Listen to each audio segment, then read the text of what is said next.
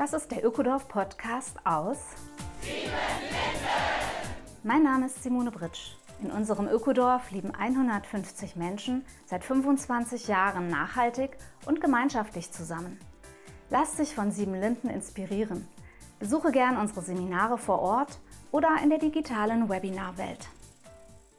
Hallo, da sind wir wieder, Ökodorf Podcast aus Siebenlinden, Folge 81. Clemens Jakob lebt in einem eigenen Tiny House. Das ist ein autarkes System mit durchdachter eigener Energie- und Wasserversorgung und sogar im Wintergarten.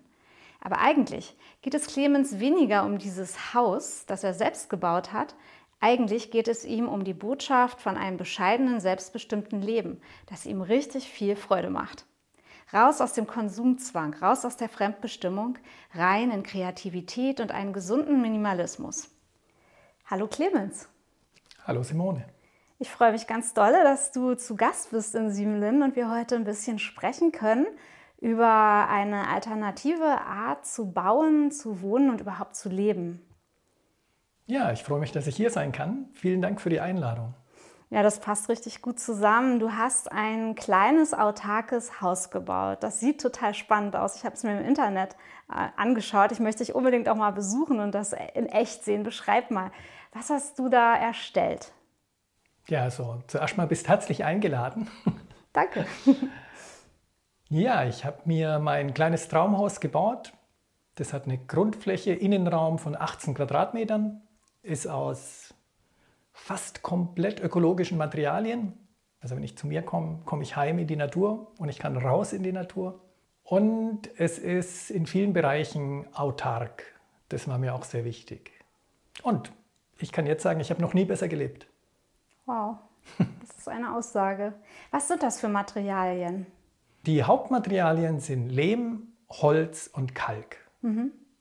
Und noch ein bisschen Glas bei den Fenstern.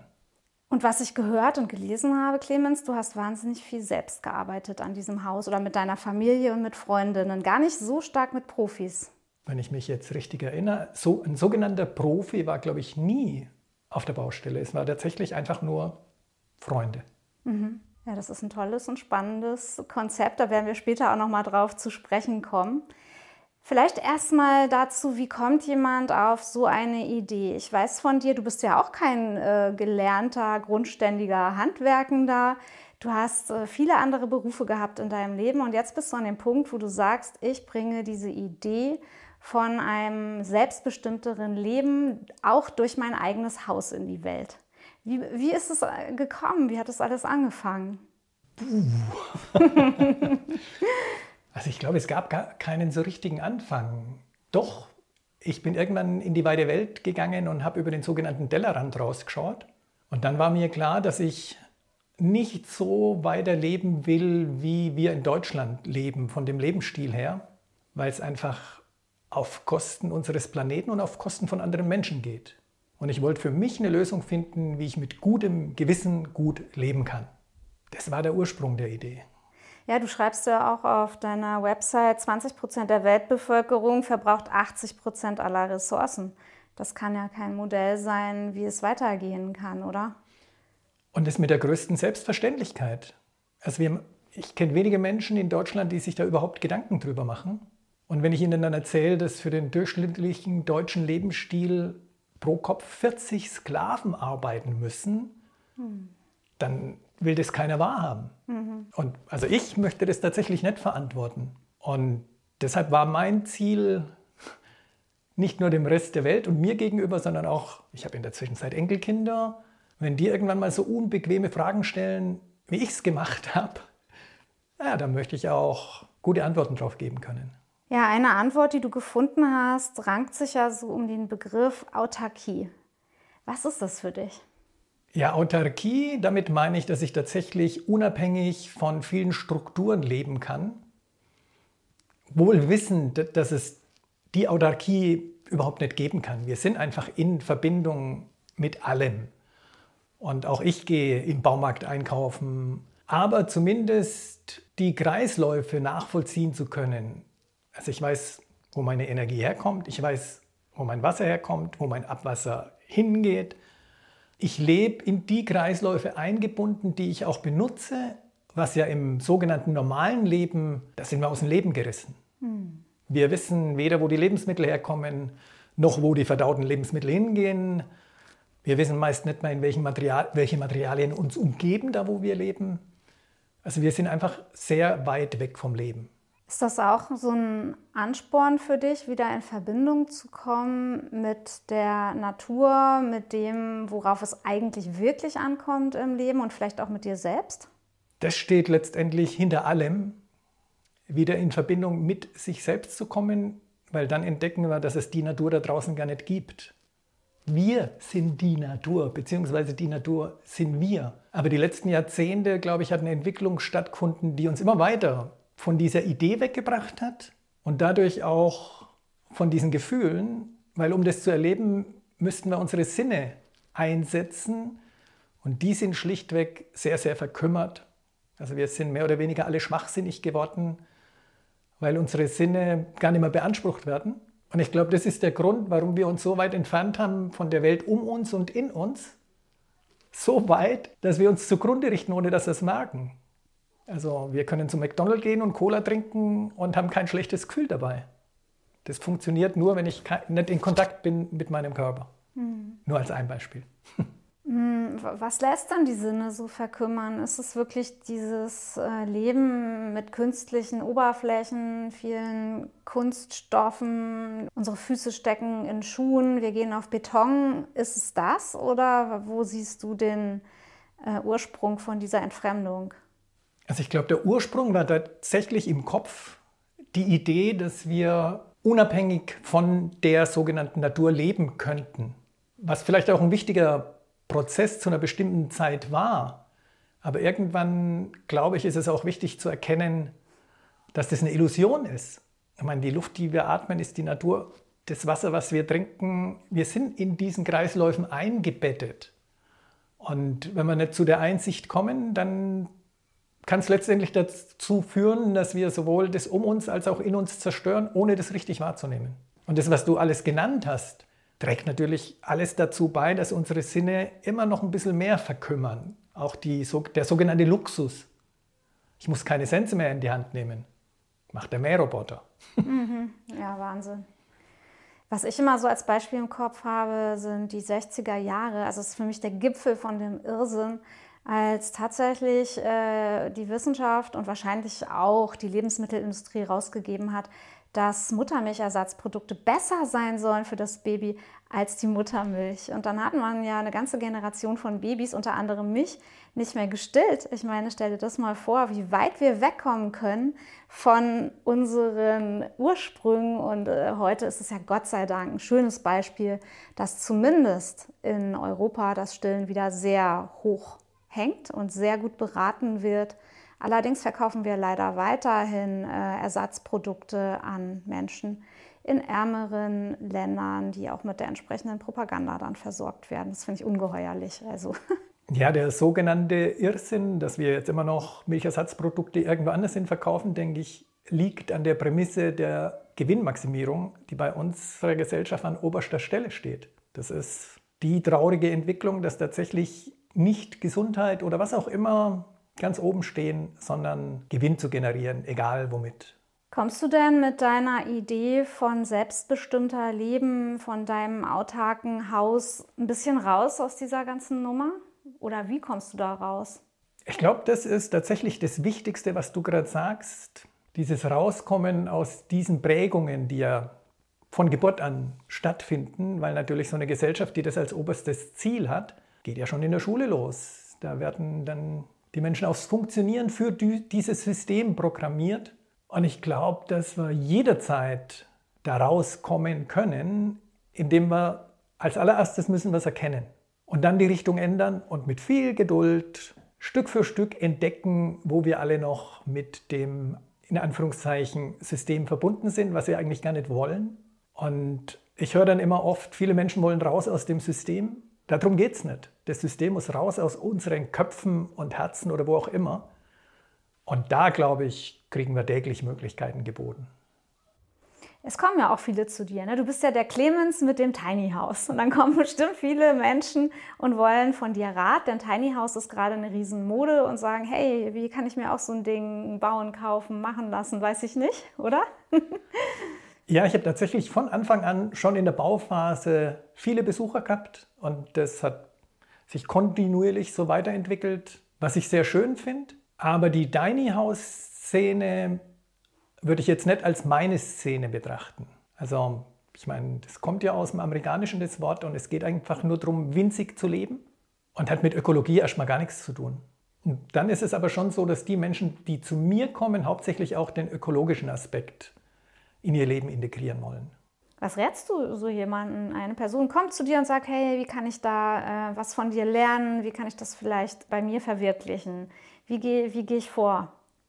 Naja, also ich glaube tatsächlich, das, was ich vorhin erwähnt habe, wichtig ist Geduld mit sich und mit der Welt. Wahrscheinlich ist es das Gleiche. Und sich zu überlegen, was man wirklich will. Weil auch das haben wir ja nicht gelernt bekommen, sondern wir sind in irgendwelche vorgefertigten Schemen, gerade beim Bauen. Viele Menschen kaufen sich dann irgendwas, was mit ihren wirklichen Bedürfnissen überhaupt nichts zu tun hat. Und sich erstmal zu überlegen, ja, wie will ich überhaupt leben? Was brauche ich denn? Und direkt danach Will ich alleine leben oder gemeinsam mit ähnlich gesinnten Menschen? Weil das ist, glaube ich, ein enorm wichtiger Aspekt, dass wenn, wenn man das System aus dem Kopf rauskriegen will, was uns ja permanent umgibt, dann ist es fast notwendig, dass man ähnlich gesinnte Menschen um sich hat, um nicht immer wieder in die gleiche Gedankenwelt zurückzufallen. Und das ist ganz wichtig am Anfang, wenn man sich überlegt, dass man anders leben will, worauf will man sich einlassen. Ja, das finde ich schön, wie du, das, wie du das beschreibst, dass eigentlich die Gemeinschaftlichkeit, es muss ja nicht so eine feste Gemeinschaft sein wie Sieben Linden, aber ein Netzwerk, ein Freundeskreis von Menschen, die ähnlich ticken, äh, ein guter Rahmen ist, wenn man etwas anders machen möchte und sich eben rausentwickeln möchte aus dem System. Ich glaube, anders geht es gar nicht, weil sonst ist man ja in dem Umfeld, die einen früher oder später als etwas verrückt bezeichnen, also rausgerückt aus dem alten System, was ja auch stimmt. Und wenn man das dann immer wieder zu hören kriegt, dann hat man nur zwei Möglichkeiten. Entweder man geht wieder zurück, um dabei zu sein, oder man sucht sich ein anderes Umfeld und kann sich dann auch kontinuierlich in diese Richtung weiterentwickeln. Ja, und dein Buch, das du geschrieben hast, das heißt ja Own Home. das könnte fast so ein bisschen, also wenn man vielleicht erstmal das Wort so wirken lässt, ne, Own Home, dann hat das vielleicht auch was sehr Individualisiertes. Äh, aber wenn ich das jetzt in dem Kontext äh, von dir höre, dann äh, stellt sich das ganz anders dar. Also es geht schon um das eigene in Verbindung mit den anderen und mit der Natur, wo du ja sagst, das ist ja gar nichts getrenntes. Ja, ich glaube, das ist, du hast vorhin den Selbsterkenntnisprozess genannt. Ich meine, den kann man beschleunigen, wenn man sich eine Gemeinschaft sucht. Mhm. Da kann man sich dann immer weniger aus dem Weg gehen. Und irgendwann kommt man dann an den Punkt, wo man einfach erkennen darf, dass man ein Teil der Welt ist. Und in Südamerika, in Ecuador, da gibt es eben diesen Begriff, ein gutes Leben ist nur ein gutes Leben, wenn es das Wohlergehen aller Wesen mit berücksichtigt. Und das ist, denke ich, ein kontinuierlicher Prozess, wenn ich mich aus dem Individuellen rauslöse, dass ich irgendwann entdecke, wow, das ist ja das Individuellste, was es gibt, zu erkennen, dass ich ein Teil der Natur bin und mich für mich einsetze, indem ich mich für den Rest der Welt mit einsetze. Also Own Home könnte nicht nur ein winzig kleines, äh, sag ich mal, Öko-Autarkiehäuschen sein, wie du es jetzt umgesetzt hast, sondern es könnte eine Gemeinschaftssiedlung sein. Es könnte ganz viel sein, oder?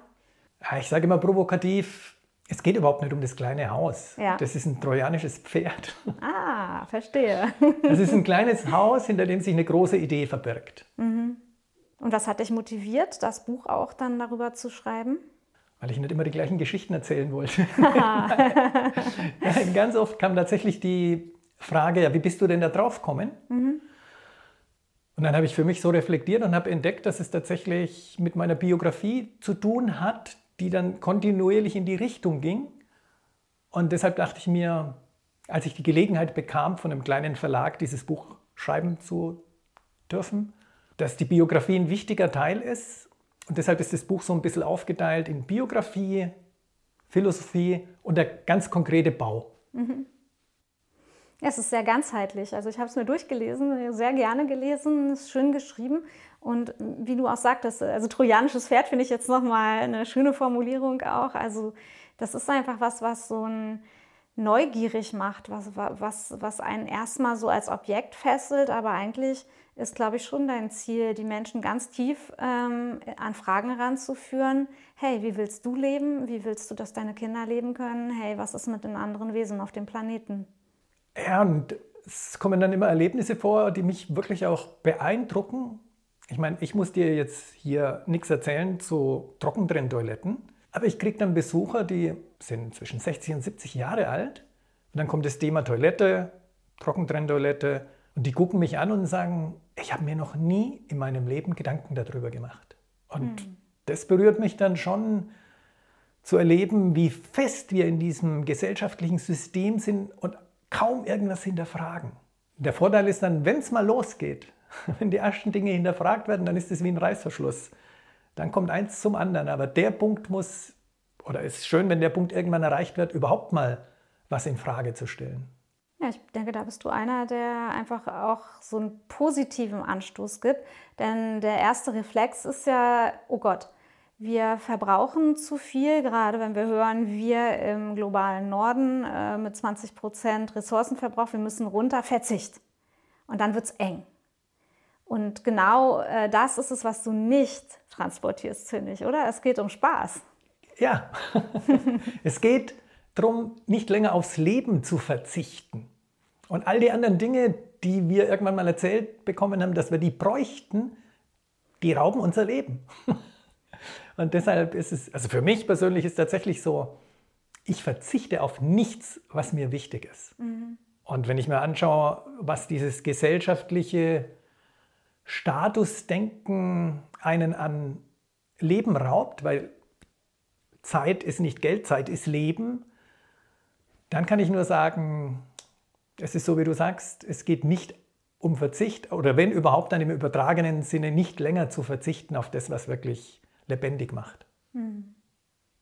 Das klingt schön. Und wie erlebst du das ganz konkret, wenn du jetzt äh, dich in dein Haus versetzt? Also wo sind die Punkte, wo du diese Lebendigkeit im Haus spürst? Wo ist der Anschluss an die Natur? Was, was macht dich frisch? Puh. also ich bin einmal schon überzeugt, dadurch, dass ja alles mit allem verbunden ist, dass die Materialien, die uns umgeben, eine große Rolle spielen, wie wir uns fühlen. Und bei mir kommt es dann noch dazu, dass eben auch das Wasser im Kreislauf geführt wird. Das heißt, ich erlebe mich als Teil dieses Kreislaufs. Ich habe einen Einfluss drauf, je nachdem, wie ich mit dem Wasser umgehe.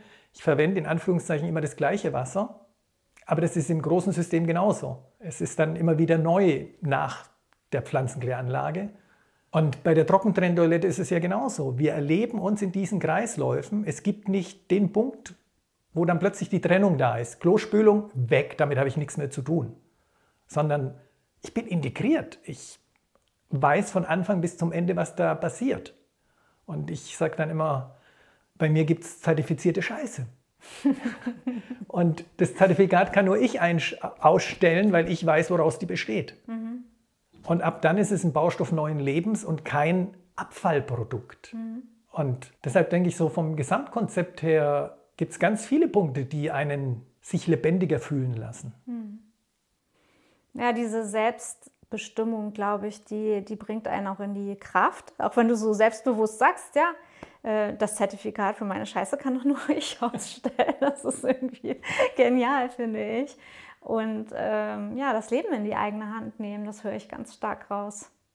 Ja, das ist eigentlich das Allerwichtigste, dieser Schritt zur Selbstermächtigung, was ja auch ein Punkt in unserer Gesellschaft ist. Wir kriegen von klein auf erzählt, was wir alles nicht können und was dann doch lieber die Profis machen sollen. Und meine Erfahrung ist, dass jeder Mensch viel mehr Fähigkeiten hat, als er sich selbst zutraut. Und den Weg zu gehen, die Fähigkeiten zu entdecken, das ist, denke ich, was ganz Wichtiges. Mhm. Ja, gerade in einer Zeit, wo so viel virtuell auch läuft. Ne? Ich glaube, junge Menschen haben sehr viele virtuelle Fähigkeiten äh, entwickelt, die wir alle gar nicht haben. Aber wieder dazu zu kommen, mit den Sinnen und in der Praxis ähm, sich als kompetent zu erleben, als überlebensfähig letztendlich auch, oder? der PC wird uns wohl nicht retten, wenn die wenn äh, Nahrungsmittel haben. knapp werden oder irgendwas. Mhm.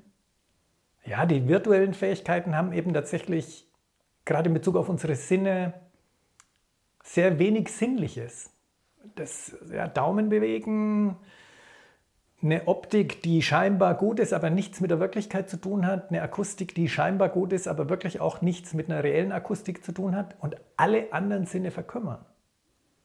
Und ich würde es jetzt nicht komplett ablehnen wollen, aber gerne auf Maß reduzieren, dass zumindest die anderen Sinne sich auch noch entwickeln dürfen. Nochmal zurück zu deinem Haus. Mich hat interessiert, dass da auch ein Wintergarten und ein Gewächshaus irgendwie mit integriert ist. Kannst du da uns das nochmal ein bisschen näher erklären, weil das kann ich mir noch gar nicht richtig vorstellen.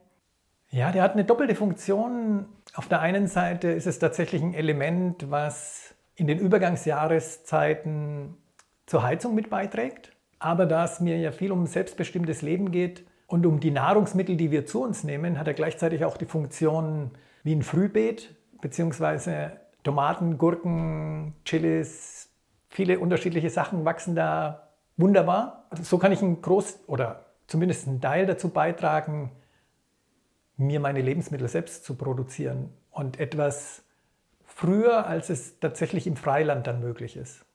Schön, das klingt, das klingt spannend. Das heißt, du hast wirklich auch den Bereich Lebensmittelerzeugung mit drin und du hast den Bereich Energie sehr gut durchdacht. Wie ist das? Ja, das war mir von Anfang an sehr wichtig, dass ich mit den großen Energieversorgerunternehmen möglichst nichts zu tun habe. Okay, da will ich jetzt nicht viel mehr drüber sagen. Also es sind nicht meine Freunde. Ich mhm. habe viel mit denen zu tun gehabt. Aber es ist letztendlich auch logisch, auch da geht es um Gewinnmaximierung und nicht um eine sinnvolle Energieversorgung. Und deshalb erzeuge ich meine eigene Energie und ich bin weder am Netz angeschlossen, noch speise ich was ins Netz. Also ich beziehe nichts und speise auch nichts ein. Und es ist auch ein sehr gutes Gefühl, genau zu wissen, welche Verbraucher habe ich, wie viel verbrauchen sie, ich kann mir vorstellen, das macht die Leute jetzt richtig neugierig, weil das ist natürlich etwas, was spätestens äh, seit der äh, Ukraine-Krise jetzt richtig oben auf ist. Ne? Wie kann Energiesicherheit funktionieren? Und wenn du jetzt einer bist, der sagst, wow, ich bin gar nicht am großen, ich hänge gar nicht am großen Netz, dann lass uns mal noch ein paar Details wissen. Wie hast du das Konzept aufgesetzt und wie funktioniert das? Also in Bezug auf Energie ist es tatsächlich relativ einfach in dem Moment, wo ich weiß, welche Verbraucher ich betreiben will, wie viel die verbrauchen, wie lange die laufen, ist einfach nur eine Rechnung, wie groß muss dann die Photovoltaikanlage sein und der Speicher, dass ich im Winter an den kürzesten Tagen ohne Sonne noch ausreichend Energie habe. Es ist leider auch da so, dass wenn ich 100% autark sein will, der Aufwand relativ groß ist, so dieses Pareto-Prinzip. Bei 80 Prozent ist es ein Bruchteil. Die letzten 20 Prozent ist der gleiche Aufwand wie die ersten 80 Prozent. Aber das war es mir wert. Das ist es mir wert. Und von daher ist es in Bezug auf Strom relativ einfach, weil es da auch keine Verpflichtung gibt, Strom abzunehmen. Okay, es gibt keine Verpflichtung, Strom abzunehmen. Das heißt, du benutzt dann einfach ein paar Geräte nicht. Du sagst ja dann halt, okay, es ist drei Tage vielleicht äh, ein verhangener Himmel angesagt, dann wasche ich doch meine Wäsche entweder vorher oder hinterher, oder? Also bei mir ist es tatsächlich so, dass ich das so abgestimmt habe auf meine Gerätschaften. Letztendlich kann ich sagen, möglich ist alles. Es ist nur eine Frage der Größe der Photovoltaikanlage, der Größe des Speichers und der Größe des Geldbeutels. Aber ich wollte es da auch so einfach wie möglich für mich halten. Deshalb habe ich relativ wenig Geräte und ich muss da gar nicht viel jonglieren. Okay, wir haben jetzt hier gerade in Siebenlinden eine Ampel installiert. Das ist ganz neu von unseren beiden äh, Energietüftlern Rainer und Stefan. Und die Ampel zeigt uns im Moment an, wenn wie unsere eigene Eigenstromversorgung ist. Wenn sie rot ist, dann beziehen wir halt Strom aus dem Netz. Wenn sie grün ist, haben wir halt Überschuss. Bei gelb ist es in der Waage. Und da kann man mal, also gucke ich jetzt einfach manchmal mehr drauf und die Frage ist eben, also wir haben eben als große Verbraucher halt tatsächlich ähm, die Waschmaschinen und auch ähm, E-Autos, dass man die eben nicht lädt, wenn es halt nicht ausreicht. Ja, auch da. Schöne Spielerei. Genau, auch da kriegt man Bezug ja. zu Wetter, Sonne, Energie. Ja. Wichtig ist natürlich zu wissen, dass man in so einem Fall, wenn man am Netz angeschlossen ist, in der Regel, wenn das Netz ausfällt, auch keinen eigenen Strom mehr hat. Außer es ist eine sogenannte inselfähige Anlage. was selten der Fall ist. Und wie hast du es mit dem Wasser für dich äh, geregelt? Auch da wollte ich unabhängig sein. Aber das war eben von der rechtlichen Seite her sehr, sehr schwierig, weil es einen sogenannten Anschlusszwang gibt. Mhm. Also das braucht viel Geduld und Mühe mit den Behörden. Und auch da ist es jetzt für mich so, das Entscheidende ist, dass ich kein Schwarzwasser produziere, also kein Wasser, was mit Fäkalien vermischt wird. Mhm. Und mein Grauwasser bereite ich wieder auf zu Frischwasser. Und so kann ich, ohne sparsam mit Wasser umgehen zu müssen, sehr viel Wasser nutzen, weil ich es nicht verbrauche, sondern weil es immer wieder im Kreislauf ist. Ganz konkret, also dein Grauwasser kommt aus äh, Dusche, Waschbecken und Waschmaschine und geht in die Pflanzenkläranlage. Genau. Und dann? Es geht in die Pflanzenkläranlage, sickert nach unten durch, ist dann schon fast Trinkwasserqualität, aber nicht zuverlässig. Geht dann, wenn es ins Haus wieder reinkommt, durch einen Schwebstofffilter, durch eine UV-Entkeimung und dann nutze ich es für Dusche, Küche. Und die letzte Reinigungsstufe ist eine Osmoseanlage. Das nehme ich dann, wenn ich es zum Verzehr für Trinken, Kaffee, Tee, was auch immer verwende. Dann, da kann ich mir sicher sein, das ist reiner als jedes Leitungswasser in Deutschland. Okay. Ja, das ist ja wirklich ein geschlossener Kreislauf. Wahnsinn. Mhm. Fast geschlossen. Ich bin die Lücke, weil was ich trinke, ist weg. Und was die Pflanzen verdunsten, ist ja. weg. Und du Aber schwitzt. Du schwitzt manchmal. auch das geht nicht wieder zurück. ja, gut. Also ein bisschen äh, musst du immer wieder auffüllen sozusagen. Genau, deshalb gibt es noch einen Regenwassertank. Mhm. Und mit dem fülle ich tatsächlich das auf, was verschwindet. Wow, ja. Spannend.